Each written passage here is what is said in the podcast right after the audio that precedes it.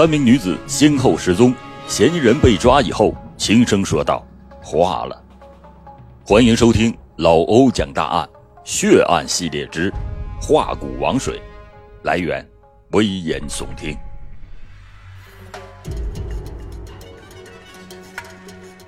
自一九九七年七月以来，太子休闲娱乐中心的老板刘磊就挺闹心，因为生意不好，每天赚的钱是入不敷出。刘磊这个人是辽宁省北漂市人，他中专毕业以后就留在了沈阳，他不甘心挣那份死工资，于是每天一门心思的琢磨怎么才能当大老板，将来能腰缠万贯，风光一世。后来，这刘磊还真的就当了老板，还特地的把两个最要好的朋友王洪亮和施俊民从北漂请来当帮手。但是，三个年轻人虽然是苦心经营着休闲娱乐中心，但是却毫无起色。看着别人家人家搞娱乐业，无论是保龄球还是桑拿浴，那都是日进斗金，他们也暗暗的眼红。但是自己没有钱，也没有人再投资，只能是望前兴叹。因此，刘磊经常和王洪亮和施俊民说：“我要是有实力，绝不亚于他们。”一九九七年九月的一天夜里，刘磊他们三个人推杯换盏，合计着生财之道。刘磊攥着酒瓶子，两眼通红，突然说了一句。人无外财不富，这年头要想快速发财，就得抢。其他两个人听完吓了一大跳。其实，他俩曾经都想过去偷和骗，可是却从来没想过去抢。刘磊瞪着眼睛逼视着他俩，再一次挤出一个“抢”字，接着把自己的谋略和盘的托出。刘磊灌了一口酒，接着说：“现在谁有钱？三陪小姐最有钱，男人的钱都让他们花了去了。小姐遍地都是，他们都是报假名、报假地址，而且一般还都是外地人。出了点事儿，谁能知道？这些小姐就是咱们的股东，咱们的财路。这俩人不知道刘磊这葫芦里卖的是什么药。”只顾是瞪大了眼睛，竖起了耳朵。刘磊阴险的笑着，接着说道：“嘿嘿，选择有钱的三陪女，明白吗？”咔，说完，做了个抹脖子的动作。王洪亮听的是胆战心惊，随口问道：“那那尸体怎么办呢？警察会发现的。”刘磊得意的笑了，说。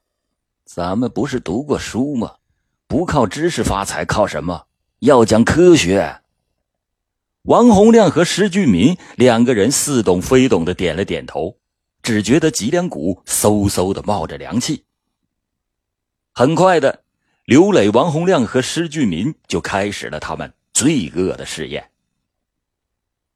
几个人买来了各种酸类的试剂，躲进东陵区铁匠屯一个租来的废弃仓库里进行了反复的配置，同时买了鸡鸭和排骨等东西放入配置的容器里观察反应。终于有一天，放进容器里的鸡鸭伴随着一团烟雾被融化掉了，三个人这才长长的松了一口气。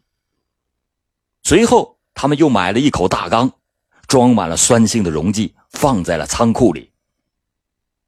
十月的中旬，心怀鬼胎的王洪亮溜进了和平区的一家歌舞厅，请到了一位陪舞的小姐。借着温存之时，骗到了这个小姐的 BP 机号码。到了第二天晚上，刘磊开着一辆面包车，拉着王洪亮和施俊民来到了歌舞厅的附近。王洪亮挂传呼，把那个小姐找来，请上了车。这个小姐还暗自庆幸被人邀请走台，这下还能多赚些钱。此时的他已经偎依在了王洪亮的怀中，东拉西扯，转眼间汽车就在黑暗中停了下来。小姐跟着王洪亮进了一间屋子。这小姐小心的问了王洪亮：“这是什么地方啊？”三个人谁都没吱声。刘磊此时开了电灯，屋里的陈设一下子把小姐给吓坏了。这四处漏风的房子中间还放着一口大缸，里面不知装的是什么东西。他莫名其妙的打量着王洪亮他们三个人，此时已经变得面目狰狞，杀气腾腾。一步步的逼了过来。你们干什么？还没等他全喊出来，王洪亮一把把一床被捂在了他的头上。另外两个人也同时扑过来，拳脚相加。片刻之间，这位小姐就香消玉殒了。随后，三个人把这位小姐的身上搜了个遍，居然只有一百元钱和一台 BP 机。此时的施俊民说话都有点哭腔了，他问道：“那尸体怎么办呢？”刘磊瞪了一眼说：“你个猪脑子，缸里有什么东西你不知道啊？”于是三个人抬起尸体投进了大缸，一团红色的烟雾马上升了起来，呛鼻的味道瞬时间弥漫了整个屋子。于是三个人又失魂落魄的逃出了屋子，钻进了汽车里。大约过了三个小时以后，仓库里的烟雾都飘散了，这三个人才战战兢兢的回到了屋里。一切还是静悄悄的，就像什么也没有发生过那样。刚才还活蹦乱跳的大活人，此时已经从这个世界上彻底的消失了。杀了人。刘雷等人也感到了心惊胆战。他们虽然表面上还继续经营着生意，背地里却偷偷的观察着动静。这一晃，半个月就过去了。那家歌舞厅的陪舞小姐失踪，没有引起任何的波澜。此时，刘磊的胆子更大了。王洪亮和石俊民也是举杯相庆，对他们老板佩服的那是我更加的五体投地。由于生意的不景气，刘磊也是急于用钱，就开始迫不及待的要杀人抢劫。十一月初的一天，王洪亮和刘磊打扮的光鲜一新，步入了辽宁工业路展览馆附近的一家康乐宫。很快的，从包房里就出来两个女子，连搂带抱的把他俩拉了进去。在柔情蜜意间，他们得知。这两个女子是从贵阳来沈阳打工的三陪小姐，吴爱华和刘新红。这两个人性感妖艳，穿金戴银，看起来应该是赚了不少钱。没过几天，王洪亮和刘磊便再次的光临康乐宫，很快的就和吴爱华、刘新红打得火热。十一月五日的中午，王洪亮和刘磊。给吴爱华和刘新红两个人打了传呼，说要请他们两个吃饭，然后找地方放松一下。吴爱华和刘新红两个人欣然前往，跟他们来到饭店吃饭。在吃饭期间，吴爱华还拿出了自己的一卡通来炫耀。王洪亮开玩笑的说：“存了多少钱呢？密码是多少？你告诉我，反正咱俩也不分彼此。”吴爱华说：“那可不行，不过我可以告诉你，密码是我儿子的生日。”这说者无心，听者有意，王洪亮便暗暗的记在心中。吃完饭以后，刘磊开车把三个人拉到了一处公寓，说：“王洪亮想和吴爱华去开心。”刘新红当然是心领神会。王洪亮先是把吴爱华弄到了东陵区的那间破仓库，捆了起来，然后也把嘴给塞上了，然后呢，又把刘新红给接来了。刘新红来了之后，看到吴爱华被绑了起来，知道这是落入歹徒之手了，于是撒腿就想跑，三个人就如同饿狼一般扑了过去，把这弱小的羔羊捆的是结结实实。两个可怜的弱女子嘴被塞住了，说不出来话，只是流着大滴的眼泪，用眼神祈求着刘磊和王洪亮能放他们一条生路。三个人抢了吴爱华的一卡通，还有刘新红的三千元现金和 BP 机，然后就分别的把他们扔入了大缸之中。随着一阵红色的烟雾升腾，不到两个小时，吴爱华和刘新红。就彻底的消失了。刘磊对这笔生意还是比较满意，杀死了两名三陪小姐，这好几千块钱的财物瞬间就成为了囊中之物。刘磊此时最关心的是那张一卡通。王洪亮曾经给吴爱华的父亲打过电话，询问过孩子的生日，但是却遭到了拒绝。他们又向招商银行查询得知。这卡里边有两万元的存款。他们知道以后，恨不得啊，马上就把这钱搞到手。刘磊先后两次曾经到招商银行来提款，但是没有密码，这钱始终也没有拿到。这笔钱让他们发疯发狂，但是只能是望卡兴叹。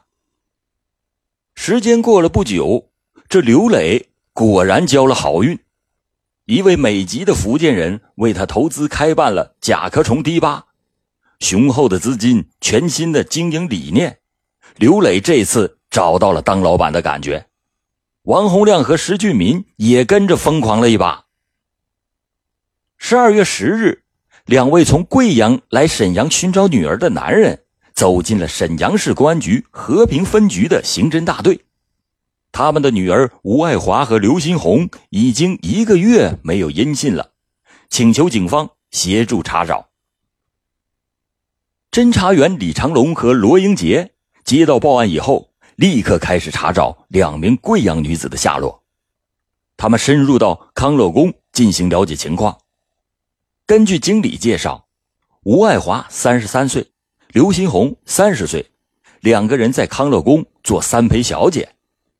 十一月五日的中午，这两个人不辞而别。下午打回电话说他们要出趟远门，从那时候起就再没有了联系。